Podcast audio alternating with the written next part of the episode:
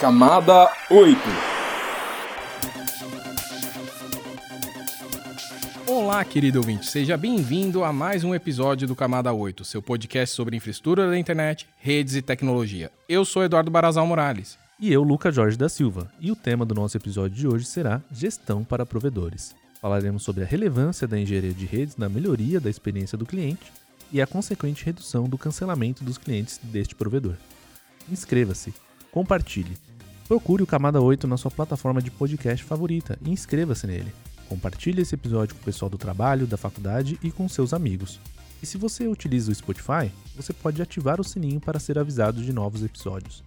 Mas antes de irmos para a nossa conversa, vamos para os avisos iniciais. Queremos deixar o convite para vocês participarem da 13ª Semana de Infraestrutura da Internet no Brasil. Ela será realizada do dia 4 a 8 de dezembro de 2023, aqui em São Paulo. Durante essa semana, teremos o GTR 52, o GTS 38 e dois dias do X Forum 17, terminando no dia 8 de dezembro com o Fórum Brasileiro de IPv6 em comemoração aos 15 anos do IPv6BR. É onde a gente vai fazer a entrega do Prêmio IPv6 NICBR de 2023. Esperamos encontrar todos vocês lá. No dia 22 de setembro de 2023, teremos o IX Fórum Regional edição Sudeste em Belo Horizonte. Então, quem quiser, compareça lá. E por fim, queríamos deixar o convite para todos participarem do LACNIC 40, um dos eventos da internet mais importantes da América Latina, que reúne especialistas e representantes da academia, sociedade civil, mundo empresarial, governos e profissionais do setor de telecomunicações, que vai acontecer do dia 2 a 6 de outubro de 2023 em Fortaleza. Terminados os avisos, gostaria de chamar aí os nossos convidados, o Ronaldo Couto, diretor executivo da Primore, e o Rogério Couto, diretor executivo da ProSP. Então toca a vinheta e vamos para a entrevista. Roteamento de ideias. Então, primeiramente, gostaria de agradecer a participação de vocês, aí os irmãos Couto, né, no nosso podcast, o Camada 8. E como já é de costume, a gente pede ali para os nossos entrevistados falarem um pouco sobre si. Então, quem são os irmãos Coutos e onde eles trabalham? É, vou deixar para o mais velho começar, então. Então vamos, vamos assim. É, meu nome é Ronaldo Couto, né? eu sou da, da Primore. Primeiramente, queria agradecer né, ao Nick BR, né, o Eduardo, né, pelo convite que nos foi feito. A gente fica bastante contente em poder participar aí do, do Camada 8. Eu é, venho, venho dedicando aí talvez aí quase 15 anos, né? No que diz respeito a, a, treinamento, né? treinamento, consultoria e projetos né? de redes de redes FTTH, as famosas redes hoje que chegam com fibra ótica até a casa do cliente. Então a gente percebeu né? essa crescente necessidade por, por banda, por velocidade, né? É, bastante tempo atrás e, e acabou que vivencia hoje, né? É que realmente o FTTH trouxe essa, essa possibilidade da gente ter uma, uma velocidade, uma banda larga muito mais, muito mais estável e de qualidade. Ainda no que diz respeito a, ao FTTH, o que a gente também percebe hoje é que é, não é só a tecnologia, né? Também a gente precisa de alguns cuidados aí com relação à, à experiência do cliente, que é o que a gente vai estar comentando hoje, né? Mas basicamente esse é o, esse é o Ronaldo Couto, né, que vem se dedicando aí a, a, a ensinar e colaborar principalmente com os provedores de internet, né, a construir as suas redes FTTH e poder proporcionar uma internet de qualidade para os seus clientes. Então agora vamos para o mais novo, né? mais novo, mas não menino, né? Quero agradecer também a Nick BR, a camada 8, por podermos participar aqui do, desse momento com vocês. Eu me chamo Rogério Couto, estou há alguns anos no mercado de telecomunicações. Eu me recordo que eu iniciei lá em 98 ainda com, com como técnico em eletrônico fazendo instalação de, né, de conexão dial-up. Depois passei a trabalhar em operadora, né, fui executivo da Vivo e por incentivo do Ronaldo que já estava no mercado de ISPs, é, eu vim para o mercado de ISPs fazendo mais da parte de mercado, estratégia, relacionamento com o cliente, fidelização é, financeira, enfim, trazendo um pouco mais da, da realidade da gestão do negócio, da gestão das pessoas e gestão de resultados. É, é, a gente fica bastante feliz, bastante satisfeito, porque a gente transportou experiências de multinacional para dentro de um mercado que cresceu no Brasil como cresceu os provedores regionais. Esse aí é um pouco do Rogério Couto. Muito obrigado aí, Rogério e Ronaldo, né, por terem aceitado o convite e vocês deram uma sugestão de um tema, né, sobre engenharia de redes, que realmente é um tema importante e não tem, às vezes, uma atenção muito grande aí, até mesmo de pessoas que trabalham na área não, não dão atenção para essa parte de engenharia de redes. Mas explica para gente um pouquinho aí o que, que é engenharia de redes. Antes da gente chegar no ponto da importância, o que, é engenharia de redes? Explica um pouquinho para o nosso público. O que a gente considera hoje como, como engenharia de redes, eu até diria que seria o, o, o coração né, da, da, infraestrutura de uma rede de, de, um provedor de internet ou até mesmo de uma, de uma rede no que diz respeito a uma prefeitura, no que diz respeito a um campus universitário, né, que seria o coração dessa rede. Mas por que, que eu digo coração? Né? Porque a gente fala a respeito da, da parte de, da camada física, né? Lembrando que nós estamos na 8 agora, né? Mas a gente começa pela 1, né? Então a gente fala da camada física, camada de transporte, etc. Né? É, agora, toda a parte de, de, de, gerenciamento da rede, de verificar se eu tenho se eu tenho disponibilidade, se eu tenho conectividade, etc., principalmente vai estar acontecendo aí na, na camada 3, né? que é onde a gente está realmente é, iniciando, vamos dizer assim, essa questão da, da engenharia de redes. Né? Então eu vejo que a, a, a engenharia de redes ela tem é, basicamente hoje a gente divide né, em, em, três, em três áreas, vamos dizer assim, que é a mais conhecida como NOC, né, que é a gente poder manter né, a, o gerenciamento da nossa rede, manter a nossa rede ativa. Né? E agora, mais recentemente, também o SOC, é, NOC Network Operation Center, né, o SOC Security Operation Center, que nós vamos estar dedicando atenção com relação à, à segurança e ao monitoramento de possíveis vulnerabilidades que a rede pode, pode ter. Né? E mais recentemente também o BOC, né? que é o Business Operational Center. Né?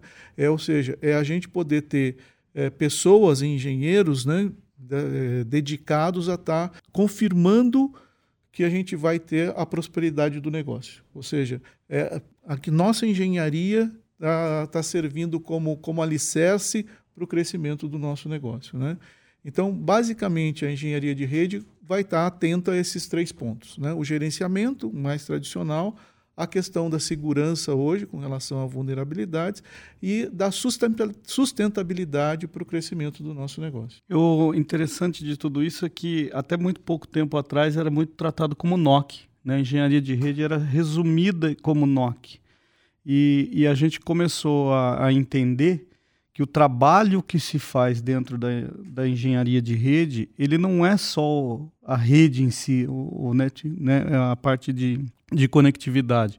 É necessário também pensar bastante na proteção de rede e necessário também muito importante para a questão da experiência, da, daquilo que pode gerar para o usuário final a, a questão do negócio, né, o business isso traz para o usuário uma percepção de valor diferenciada. Uma coisa é você cuidar exclusivamente da rede, a outra coisa é quando você agrega o conceito de BOC mais SOC.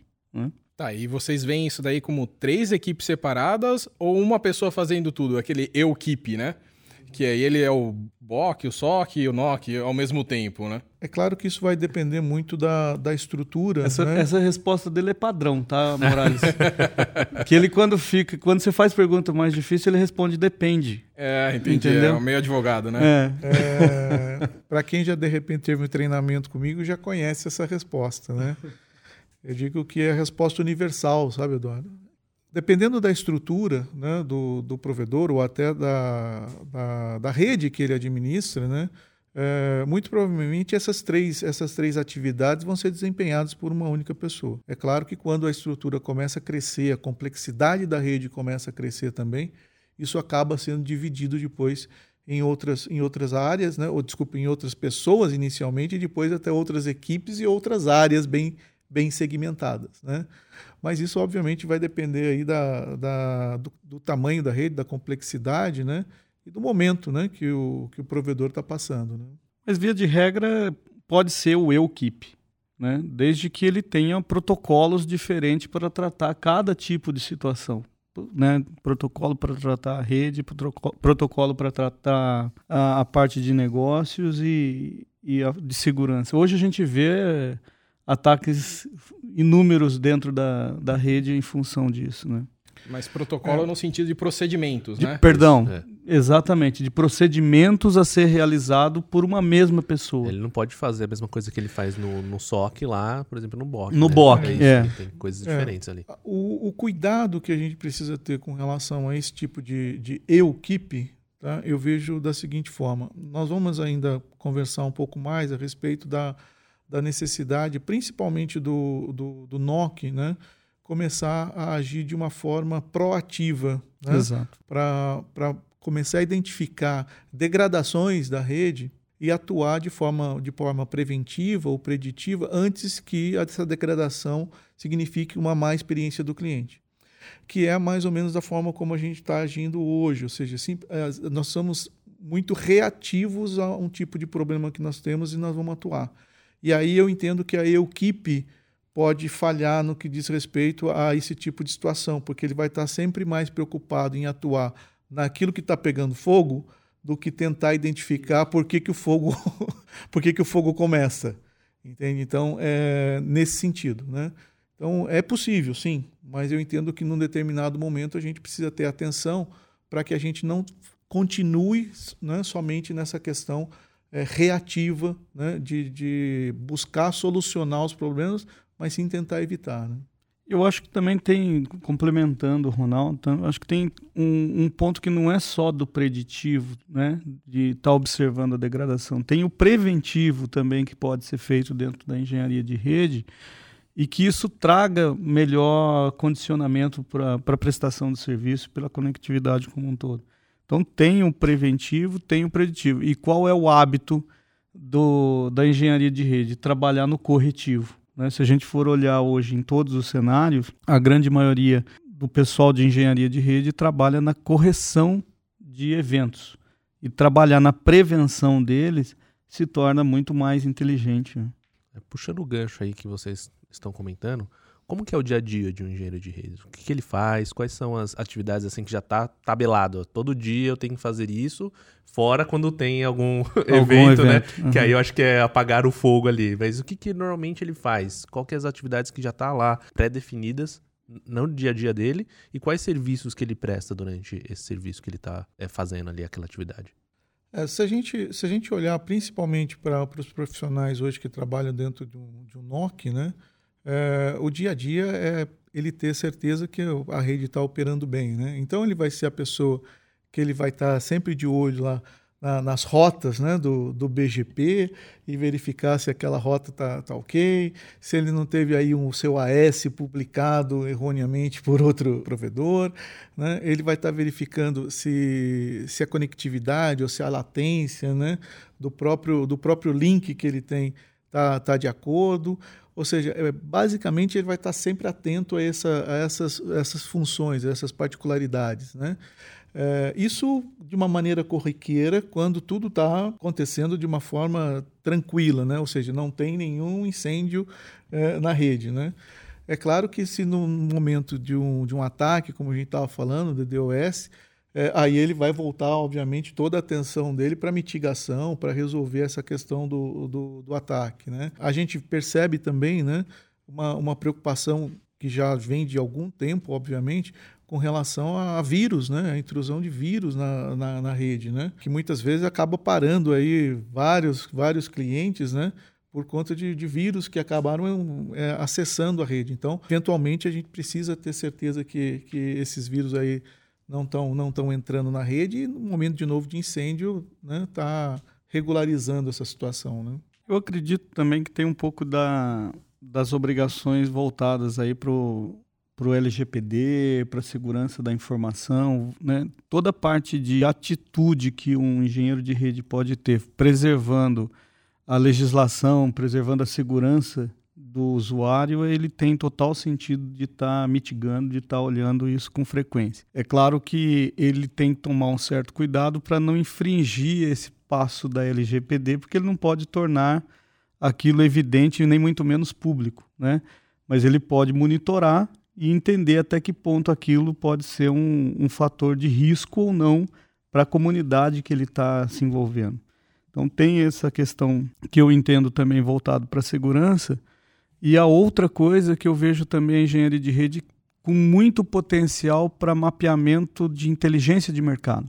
Acho que hoje a gente vê muito algoritmo né, circulando dentro das plataformas, muito entendimento de que o cliente ele pode estar tá atendendo uma expectativa, atendendo um desejo, mas ele dá sinais através do, do consumo e do uso do que ele está fazendo na internet, obviamente transformar isso em novos negócios, em novas oportunidades. Só complementando também, Lucas, um, um ponto importante também que o, que o engenheiro de redes ele vai, ele vai apoiar é no que diz respeito à homologação de tecnologias, de novas tecnologias e novos produtos que vão ser é, colocados na rede. Né? Então, depende da aprovação desse engenheiro de rede uma nova tecnologia que a empresa pretende adotar ou novos equipamentos, né? Que a empresa também é, quer adotar um novo fornecedor, enfim. Então é uma outra atribuição que eu vejo como muito importante o engenheiro de redes para poder estar tá garantindo a qualidade, né? E a alta confiabilidade da rede. Então um, um engenheiro de redes, pelo que vocês estão me passando, tem que ser uma pessoa que tá, sempre tem que estar tá em, em, alerta ali, né? Ele sempre tem que estar tá ligado no que está acontecendo, ele não pode Totalmente. ficar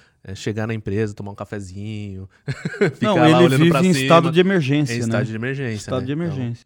Eu diria que eu nunca conheci um engenheiro de redes que não tivesse o café do lado. é, ele não sai da atribuição dele para tomar um é. cafezinho. Ou mas energético. O, mas o né? café é. tem que estar tá sempre do lado. É, porque ele, tá... tem que ficar ali com, tomando café e olhando. Isso, né? Não, não pode ficar olhando tá... para cima lá na rede. É, porque ele tem que estar tá sempre pilhado, né? Ele está sempre com atenção. Né? Ele não pode ser aquela pessoa assim que de repente está. O mundo está pegando fogo. Ele, e ele está pensando na vida. Né?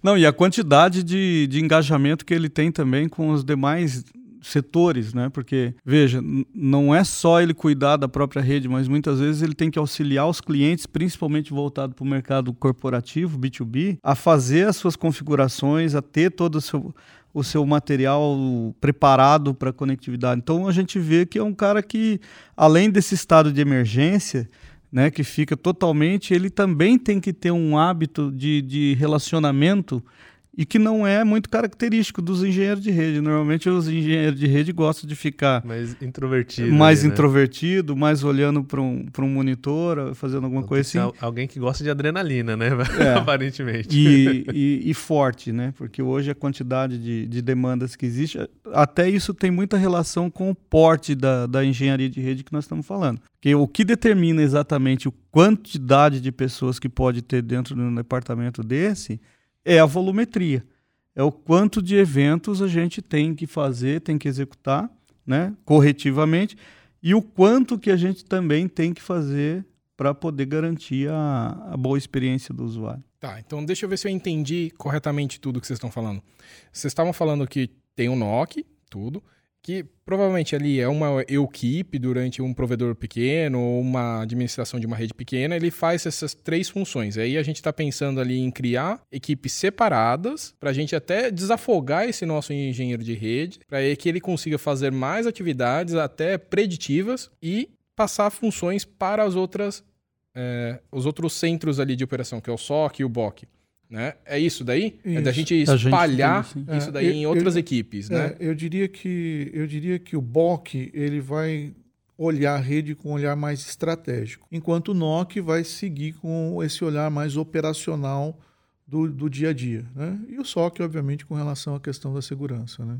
E como que essas três áreas vão interagir entre si? Um vai fornecer dados para o outro ou elas são totalmente independentes? Bom, aí é que está a questão dos procedimentos. Dependendo de determinadas ações, a gente tem que interagir sim. Né? Tem que envolver as três áreas para que elas integradas possam se comunicar e não haja é, nenhum procedimento realizado sem entendimento dos três. Agora, é, quando a gente fala de, de mitigação, a gente entende que é um procedimento direcionado. Né? Olha, se nós temos problema A, eu não tenho necessidade de envolver duas outras áreas se o problema está direcionado para mitigação. Então, eu entendo que em alguns momentos, sim, vai precisar os três estar, é, estarem se conversando. Agora, em determinados momentos, eu não, não vejo essa necessidade. Eu acho que cada um pode seguir lá um, uma matriz de competência, responsabilidade, seguindo as suas funções ali. Eu Segue o relator. Sigo a, a ideia do Rogério e eu vejo assim que o NOC, né, as, as atividades de NOC e de SOC, muito provavelmente elas possam aí eventualmente estarem em conjunto, né? No que diz respeito à BOC, por conta do que eu comentei de ser uma visão um pouco mais estratégica, eh, eu entendo que ela pode estar um pouquinho mais apartada, não que necess- necessariamente seja eh, independente, né?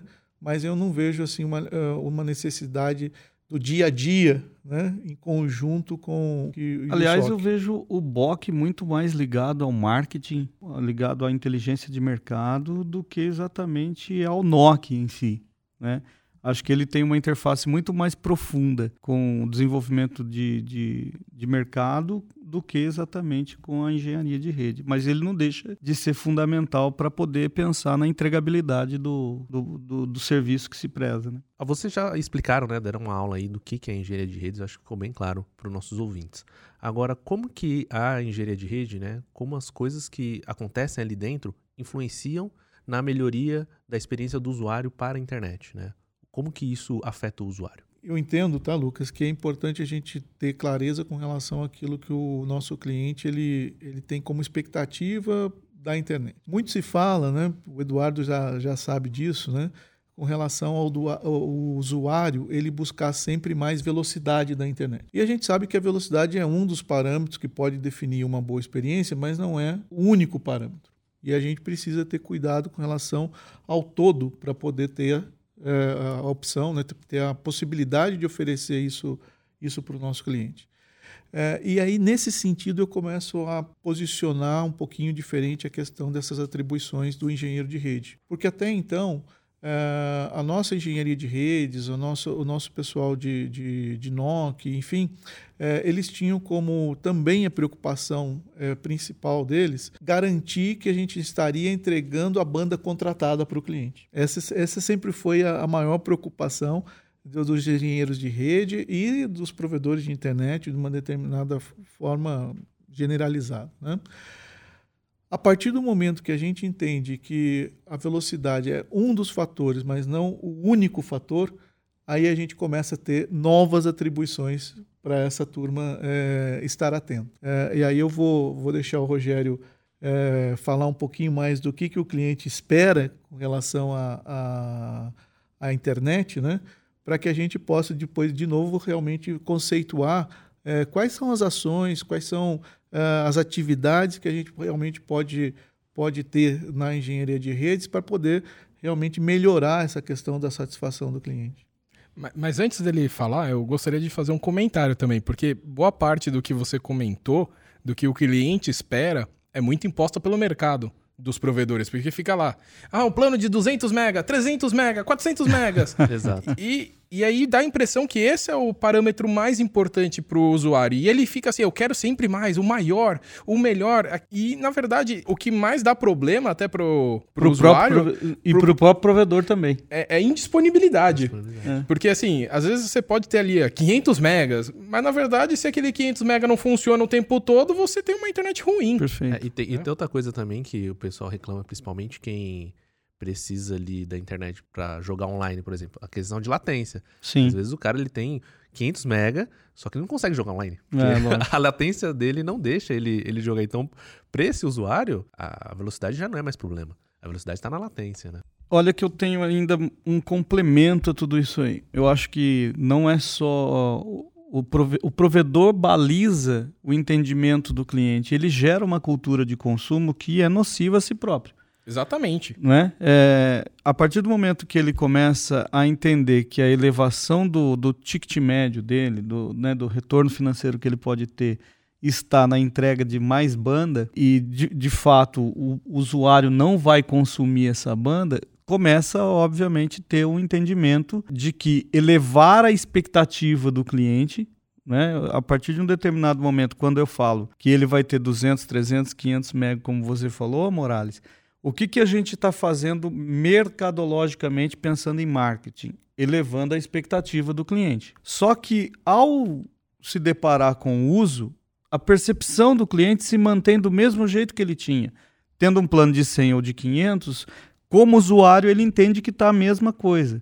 Só que como a gente elevou a expectativa e nesse exato momento a percepção ficou igual, o delta aí, a diferença dá o sentimento de que a internet ficou pior. Exato. Usuários têm o sentimento que aquilo ficou pior do que aquilo que estava contratado.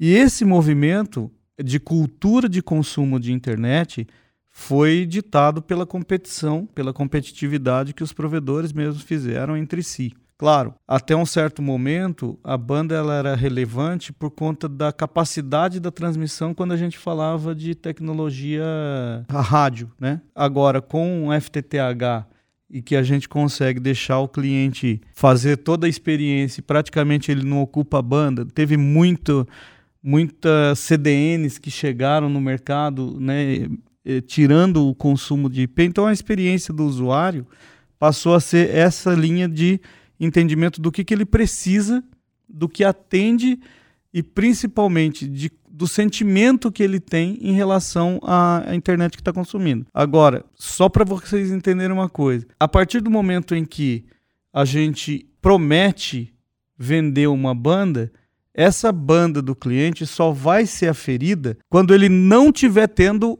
alguma experiência. Ele só vai parar para medir velocidade quando ele já assistiu o filme ou quando ele já jogou, ou quando ele está diante disso tudo e está tendo algum problema de conectividade. É, porque ninguém fica lá todo dia medindo, né? Se eu chegar pro meu filho e ele estiver lá no game jogando e falar: Para, filho, para que agora é hora do papai medir velocidade, ele me mata. né? Ele, ele tira de mim o couro. Então a, a aferição de banda ela só serve exatamente para poder questionar o provedor. Ou seja, de um certo lado, ele monta, monta uma estratégia de pensar que entrega experiência, falando da maior conexão. Por outro lado, ele entrega também uma arma para o provedor. E um número que a gente tem aferido nos, no, nos nossos clientes, principalmente, é que apenas 17% das pessoas hoje acionam um suporte técnico. Ou seja, de cada 100 usuários que nós estamos falando, 17 vão ligar lá para falar de alguma coisa. Então, de fato, é, é a cultura do consumo, é a experiência que o cliente está tendo e, obviamente, aquilo que ele está realizando em desejo. Eu vejo isso como um movimento bastante é, arriscado, né? ficar falando muito em em banda, banda, banda, banda. E, naturalmente, nós estamos falando de um Brasil, nós temos praticamente 10 realidades diferentes dentro do território nacional. Né? É, enquanto você tem o mesmo produto de internet sendo comercializado a um ticket sugestivo aí de 129 no, no sul, em algumas regiões do Nordeste é 59, no Norte ele é mais caro para se chegar às coisas. Então, todo esse balizamento ele afasta o usuário de se adquirir uma cultura. É, só complementando tudo que o, Rogério comentou, né? o, o, o, importante é a gente entender o que, que isso depois, no final das contas, vai gerar em termos de, de mercado ou de, de situações de mercado, Eduardo. Porque, veja, é, o mercado se balizou no que diz respeito à velocidade, como você falou, né?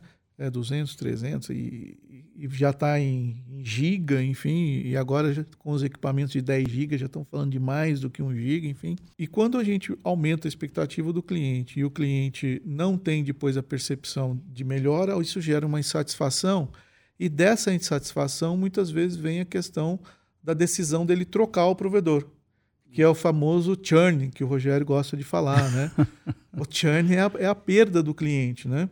É, e muitas vezes o que, a gente percebe é que o cliente ele tem essa insatisfação e vai buscar um outro provedor, mas que esse outro provedor também vai é, gerar uma mesma expectativa que ele tinha com o provedor anterior e obviamente também não vai ser satisfazida, satisfeita, né? Não vai ser satisfeita. E aí o que, que acontece? Ele troca o provedor de novo. Então a gente vê hoje uma movimentação de clientes trocando o provedor porque não conseguem ter a sua expectativa atingida. Então, quando a gente começa a, a pensar e nessa diminuição do churn, em aumentar a satisfação do cliente, passa justamente em a gente compreender não quanto de velocidade, não quanto de banda que o cliente quer, mas entender qual é o uso que ele faz na internet.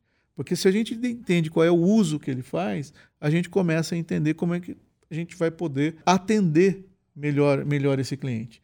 Então, como o Lucas comentou, se eu sei que eu estou atendendo né, um cliente que, que tem um perfil de gamer, é, mais importante que a velocidade é poder proporcionar para ele uma, uma, latência, uma latência menor, uma latência mais adequada. Então, quais são os recursos de engenharia de rede que eu devo ter é, atribuído a esse cliente que eu não necessariamente eu preciso atribuir para um cliente que ele está é, se dedicando mais a assistir vídeo e série. Entende que, que a, as configurações São perfis e os, diferentes. os ali, perfis diferentes vão inclusive determinar é, recursos de engenharia de redes diferentes para atender de forma adequada um e outro. Então já deixei aí a, a, a sementinha aí para o que diz respeito de como é que a gente pode usar melhor a nossa engenharia de rede, né? Ah, então você já está fazendo a pergunta que eu ia fazer. Mas eu queria complementar mais uma coisa, Morales, que além de tudo isso... complemento do complemento é o que você já falou, sabia disso, né? Não, não E a briga de irmãos aí. Pode ser, pode ser um reforço que- de argumento, não é? Você sabia que o complemento de A é a barra. E a barra barra é A de Ah, novo. de novo. É, mas nós não estamos falando Não é disso. isso, Ah, é, pior que é. Mas vamos lá. Então não vai ser argumento, vai ser um novo. Não vai, Vai. ser. Uma anedota, É, vai, é, não vai ser complemento, vai ser um novo argumento. Mas é, que se volta exatamente para o usuário. É, não, não, não há como se melhorar a experiência do usuário se ele não tiver consciência do dispositivo que ele tem. Tem muito, muita gente que quer trocar o seu plano de internet, ou troca o seu fornecedor, ou troca mas o seu equipamento não muda. E aí, o que a gente sabe de dentro da indústria é que todo equipamento ele é preparado para obsolescência. Né? Ele é preparado para ele em determinado momento ele ficar Pior ali, né? pior. E aí o que acontece? É, as pessoas querem manter os seus dispositivos, e aí vale dizer hoje que 64% das conexões estão no celular, outras 20 e poucas na Smart TV e mais um pouquinho em tablet e o desktop do antigo computador velho de guerra já, já nem aparece mais nas pesquisas. Para que ele mantenha essa experiência da internet, não é só a entrega da conectividade ou a entrega do Wi-Fi. Também precisa pensar na evolução do dispositivo que ele tem. Senão não vai alterar a, a percepção de, de transformação. E a gente vê inúmeras vezes o, o- o índice de problema relatado dentro da área de, de suporte é em função do usuário, é em função de Windows, é em função de, de Mac, é em função de uma série de, de coisas que tem dentro disso. Não, mas calma lá, porque tem, vocês falaram tantas coisas aí que a gente precisa destrinchar um pouquinho. Bom, essa última aí, eu já fiquei até com medo, porque tem muita prática de operadora falar assim, então vou aumentar o plano, né? Passa um ano ali, aí Várias, várias. do nada aumenta o plano e você nem sabe. Ah, porque é, o seu equipamento tá obsoleto, então ali eu preciso dar mais coisa para aquele cliente. Mas não é bem isso, né? A gente não espera isso. Porque essa é uma experiência ruim do cliente, né? Porque do nada aumentar o plano sem nenhum aviso é uma experiência ruim. Vou te interromper um pouquinho, Moraes. Sabe por que, que eles fazem isso? Porque eles querem justificar o aumento que tem que dar aos- a- ao IGPM, né, a, a- a- renovação do contrato. E aí a forma de se fazer renovação de contrato pela indexação de preço Ô, tristeza. é, é. mas eles vai na linha de entregar alguma coisa a mais do serviço para justificar que aquele aumento vai ter uma elevação do ticket. Isso acontece nas grandes, nas pequenas e coisas que a, gente não vê acontecer nos, nos operadores de pequeno porte, que são os ISPs. Eles, ao contrário disso, estão fazendo degradação de margem. Mas vamos lá, desculpa. Tá. Eu- o que eu queria saber agora é assim, a questão do como que a gente entende o nosso cliente, né? E também se isso tem alguma relação com o BOC, né? Na questão de vocês estão falando aí, a gente Perfeito. fez a divisão de engenharia de redes, eu acho que deve ter alguma relação.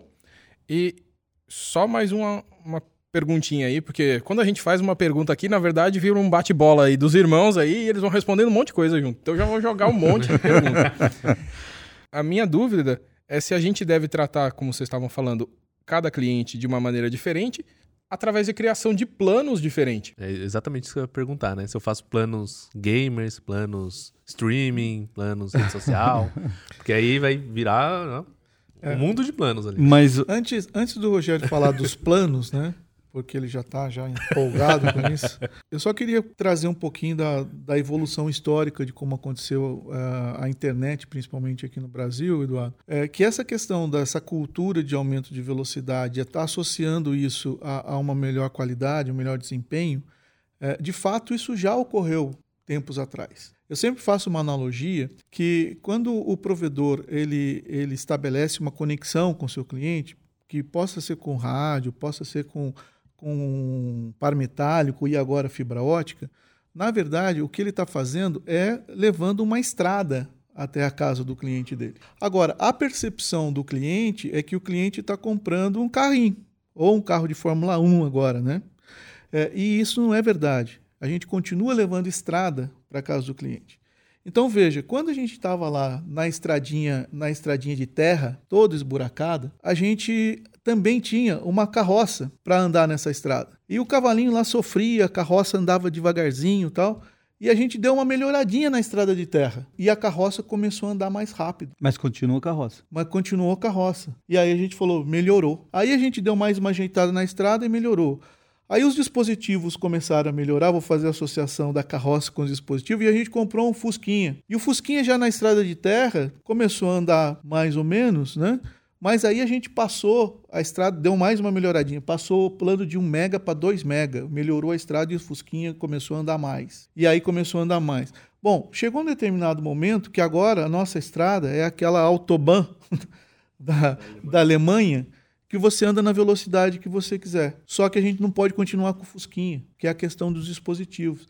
Então, assim, é, é importante que a gente diga isso, porque o nosso cliente final ele não pode ter a percepção que ele está comprando um carro de Fórmula 1. Ele está comprando a licença para andar nessa estrada numa velocidade mais alta. Agora, ele precisa estar apto para andar na, nessa estrada com, com a velocidade e o conforto que ele deseja. Sim e com a segurança. Entende? Eu acho que então é importante a gente conceituar esse tipo de, de situação e fazer essa analogia, porque no final das contas, historicamente, a gente vê associando velocidade, e aí passa no que você comentou, no que o Lucas comentou, da gente poder estar, tá, inclusive, inclusive é, instruindo os, os clientes finais a como usar melhor a nossa internet, a como é que ele pode usufruir melhor da nossa internet, que é coisa que hoje a gente não faz. Os nossos técnicos hoje, quando vão fazer um atendimento para um cliente, quando vão finalizar, o que, que eles explicam para o cliente? Como medir a velocidade e como medir velocidade direito. Então, eles não explicam para o cliente como é que ele pode usufruir melhor do serviço dele, conforme, conforme o, o perfil dele. Né?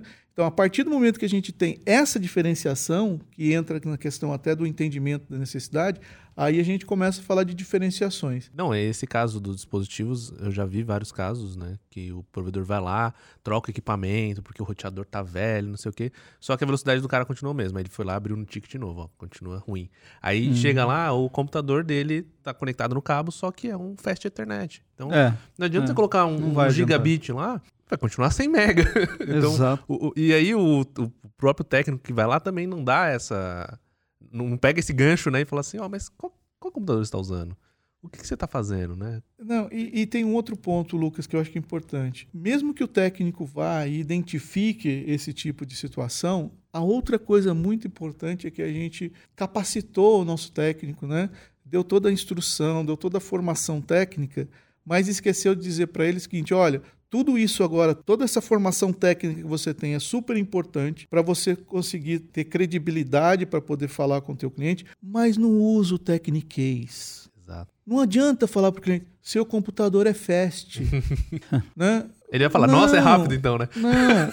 A gente precisa, inclusive, agora treinar os nossos técnicos a poder se comunicar melhor com o nosso cliente e poder transmitir a informação que precisa, mas de uma forma acessível, de forma com o cliente entenda. Porque senão isso vai acabar depois gerando a tal da, a da, tal da frustração, né? E agora sim com vocês, Rogério. Rogério. É. eu, já, eu já tenho uma visão que a gente tem que ficar bom de gente. A questão de gerar cultura hoje é entender quais são os desejos desejos, né, que desejo desdobrado em expectativa e necessidade, eles geram ali nas pessoas. É, hoje, a maioria das pessoas optam por, um, por uma escolha da internet ou ainda com base na velocidade proposta ou no, no ticket médio que vai ser investido. E nós temos aí uma infinidade de, de competições, até desleais muitas vezes, que vão intercorrendo dentro do, desse mercado. Mas voltando ao que você falou, Morales, eu entendo que sim. O quanto mais a gente tornar o nosso produto customizável, ele vai ser mais eficiente e, consequentemente, vai gerar melhor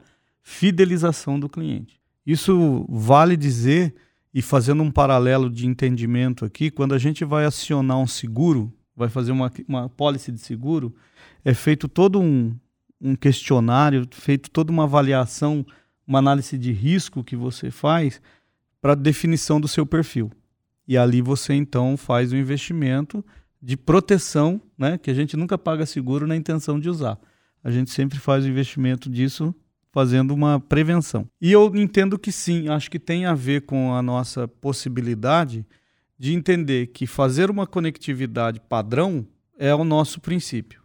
Dali para frente, a gente tem que desenvolver a cultura do, do consumidor, desenvolver a cultura do usuário e começar a entender, principalmente dentro das operações, e aí eu não estou falando de operação pequena, média, grande, não, estou falando de todas as operações, a ter a visibilidade do usuário e não do assinante, né? Porque muitas e muitas vezes a forma de cuidar da conectividade ela se restringe ao assinante quando de fato a experiência não é vivenciada sempre pelo assinante. Então esse cuidado, aí entra um pouco de CRM, entra um pouco de gestão de cliente, para a gente poder pensar, ok, o Rogério é assinante do provedor, mas o usuário principal é o Matheus, que tem 11 anos de idade e quer aquele perfil de, de, de consumo.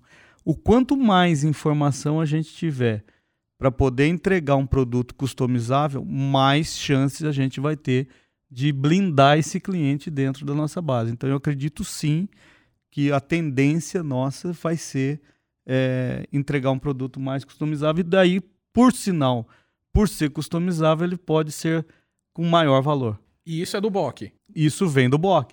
Tá. Isso vem da capacidade do BOC é, de criar argumentos, né, de criar visibilidade, estratégias, aí, produtos, né? inclusive, né, produtos que sejam segmentados ao perfil de cliente e, o, e depois, é claro, um comercial entregar essa essa visibilidade como, como planos customizáveis, como você falou. Eu gosto sempre de, de utilizar algumas analogias, né?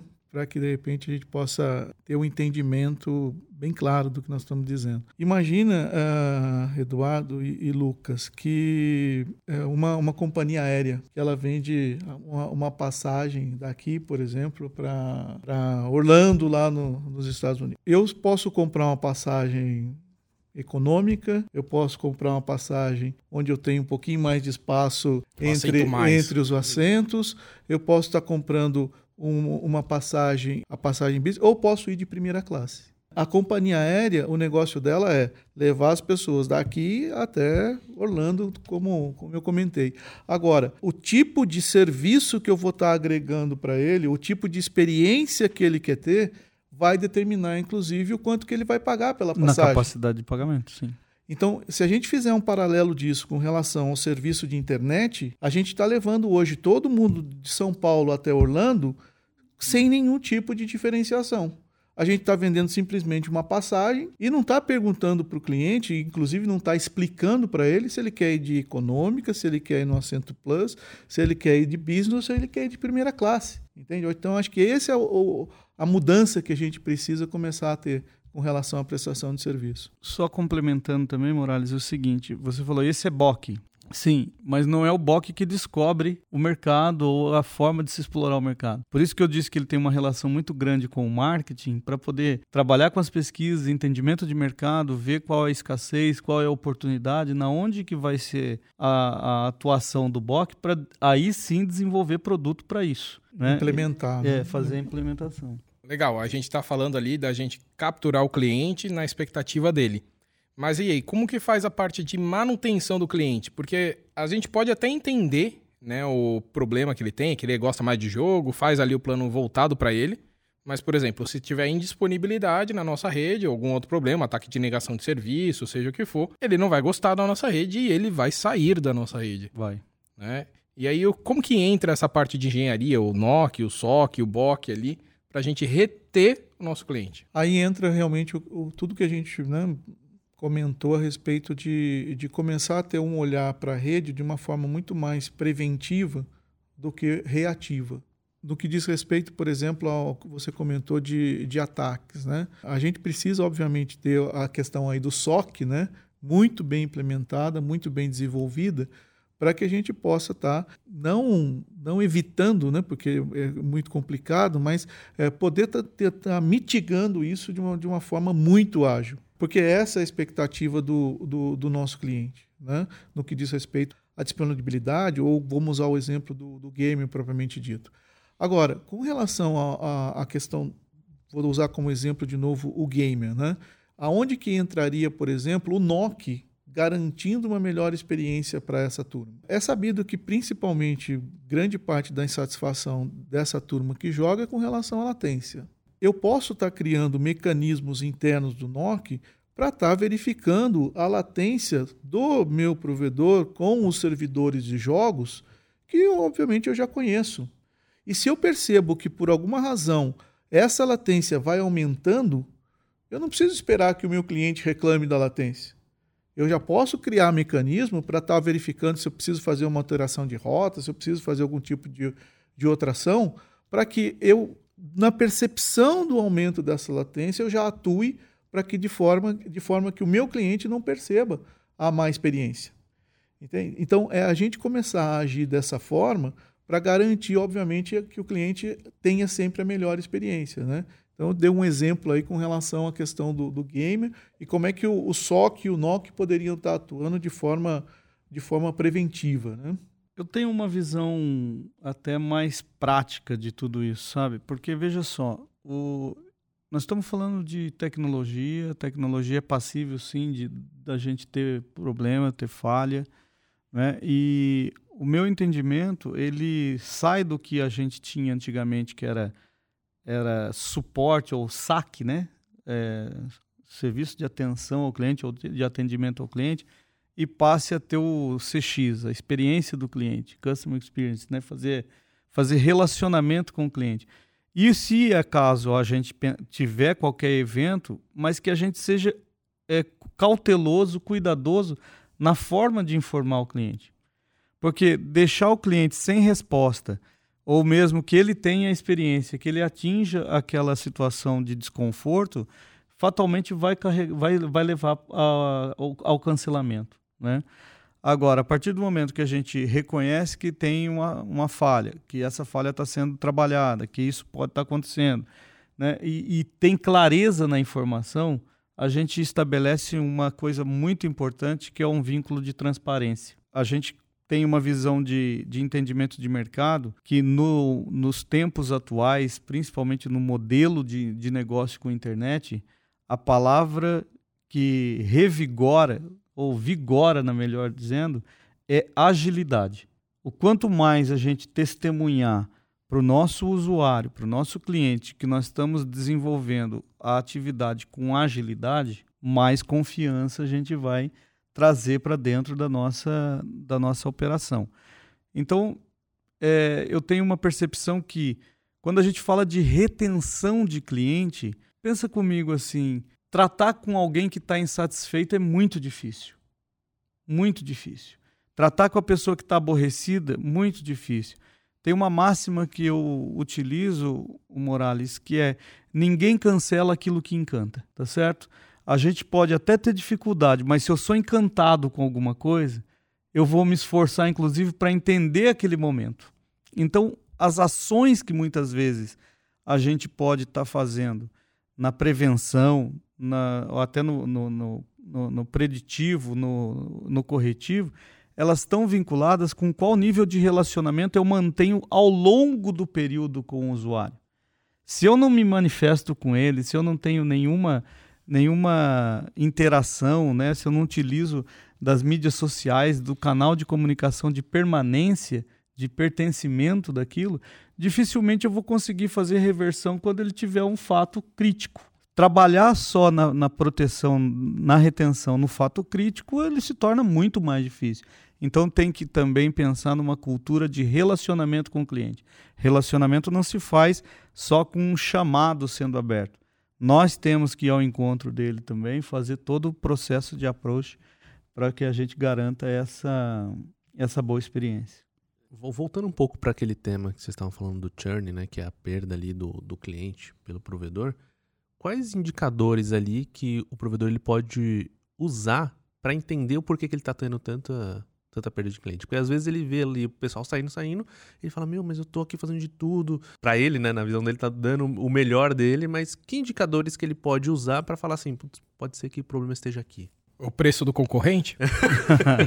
é, é só isso, né? Ficar olhar o preço, ver se ele tá caro, mas quais os outros indicadores ele pode bater o olho e falar assim, olha, pode ser que o problema tá aqui, né? Tem a que o pessoal fala a red flag ali, né? Tem um, tem um sinal vermelho ali. O, o, preço do concorrente sempre é tido como um dos principais, uma das principais razões para o cliente deixar um provedor e trocar por, por outro. Né? Quando a gente vai um pouquinho mais a fundo, o que a gente entende é que o preço ele vem aí como quarto ou quinto item é, como justificativa para a mudança de provedor.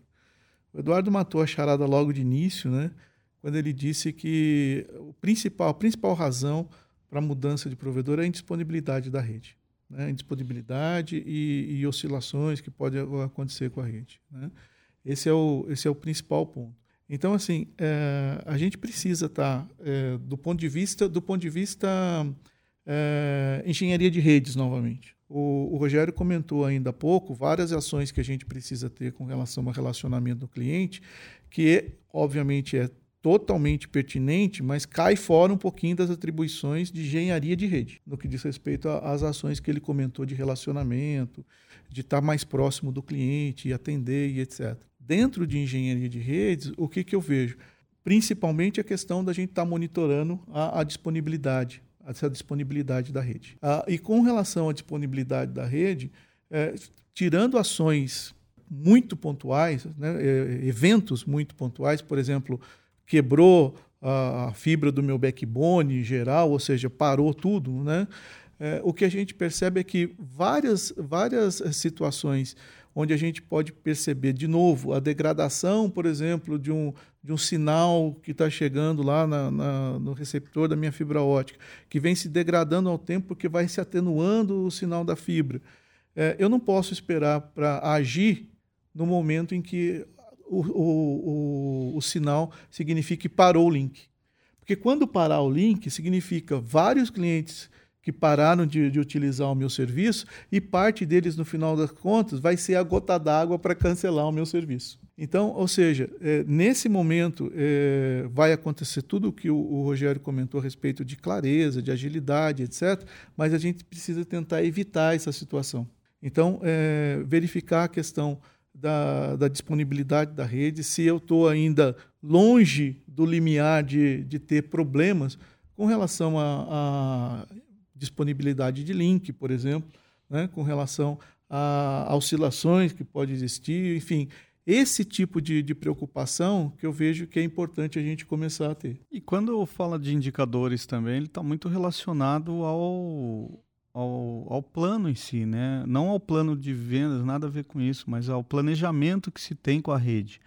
Né? Qual é o SLA, qual é o nível de serviço que se vai atribuir com isso, é, qual vai ser a sua rota que vai utilizar para determinado perfil. Então, indicadores eles têm que estar muito relacionados a, ao planejamento que se tem, né, aonde que se quer chegar, com qual nível de SLA que você quer fazer, e claro, com a gestão do, dos eventos, né, a gestão crítica de acontecimentos ali, está sempre buscando o nível máximo do, da entrega do serviço. Acho que pensando em indicadores, a gente tem essas duas linhas. Um que está voltado para o planejamento e o outro que está em relação da gestão das ocorrências. Estamos no final aqui do, do nosso episódio, né?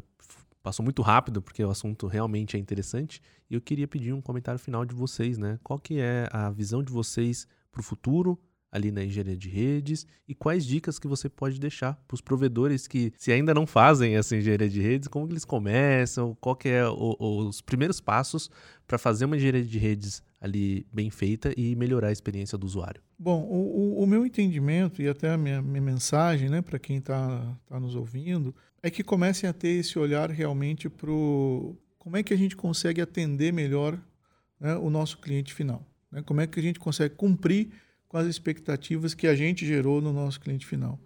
Então, é, em função disso, é, Lucas, um ponto extremamente importante que eu, que eu vejo é, não é nem a questão de, de competências técnicas, né? mas é a questão realmente da gente poder estar tá derrubando qualquer tipo de, de, de muro que possa existir entre engenharia de redes e outras áreas da empresa, do tipo comercial, do tipo marketing, do tipo relacionamento que o, que o Rogério comentou. É, a gente percebe por, por características né, da gente estar tá, tá cuidando da rede, de ser uma, uma, uma questão muito técnica, né, que muitas vezes a gente acaba cri, criando barreiras entre a nossa engenharia de rede e outros setores. Fica uma, uma área isolada. Né? É aquela turma lá né, que está sempre, tá sempre quietinha lá, olhando para a tela lá, e a gente nunca tem certeza do que eles estão fazendo ali. Né? A gente precisa quebrar essa barreira para que realmente a gente possa voltar toda a nossa atenção para o melhor atendimento do cliente. Eu acho que se a gente conseguir fazer isso, esse é o primeiro passo para a gente começar a estabelecer novos processos, novos procedimentos que vão estar tá levando a gente a ter né, o, o, sucesso aí que a gente espera. Muito bem, quero agradecer a, a Nick né, pelo convite, foi um prazer. Passou rápido realmente né, o bate-papo aqui.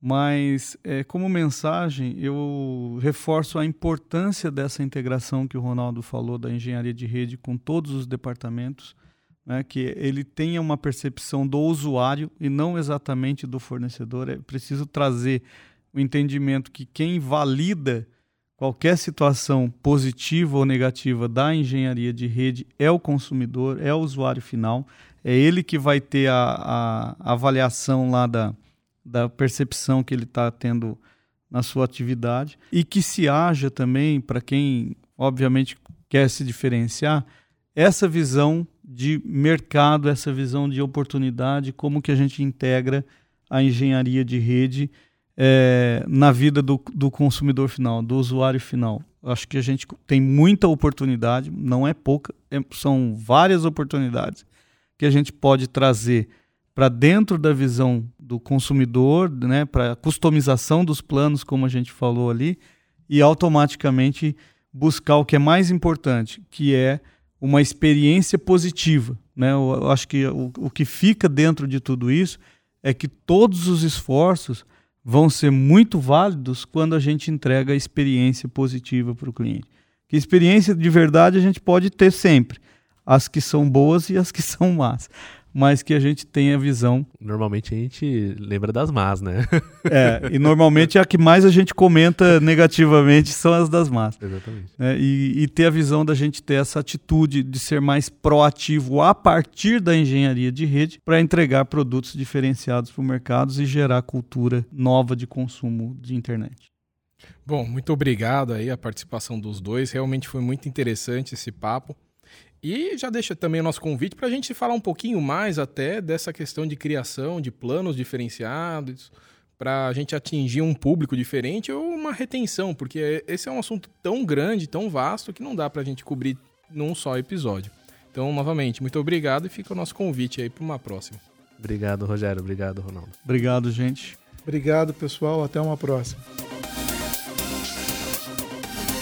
E vamos para os últimos avisos. As inscrições estão abertas para o nosso curso básico de PV6 presencial, que vai acontecer de 6 a 10 de novembro de 2023 em São Paulo. Então, se inscrevam. Também estamos com as inscrições abertas para a última turma do Bcop presencial que vai acontecer em Belém do Pará. Vai acontecer também de 6 a 10 de novembro de 2023 mesma data. Então entra ali na descrição e se inscrevam. Sugestão de temas, dúvidas, elogios e críticas construtivas, mande um e-mail para cursosceptro@nick.br.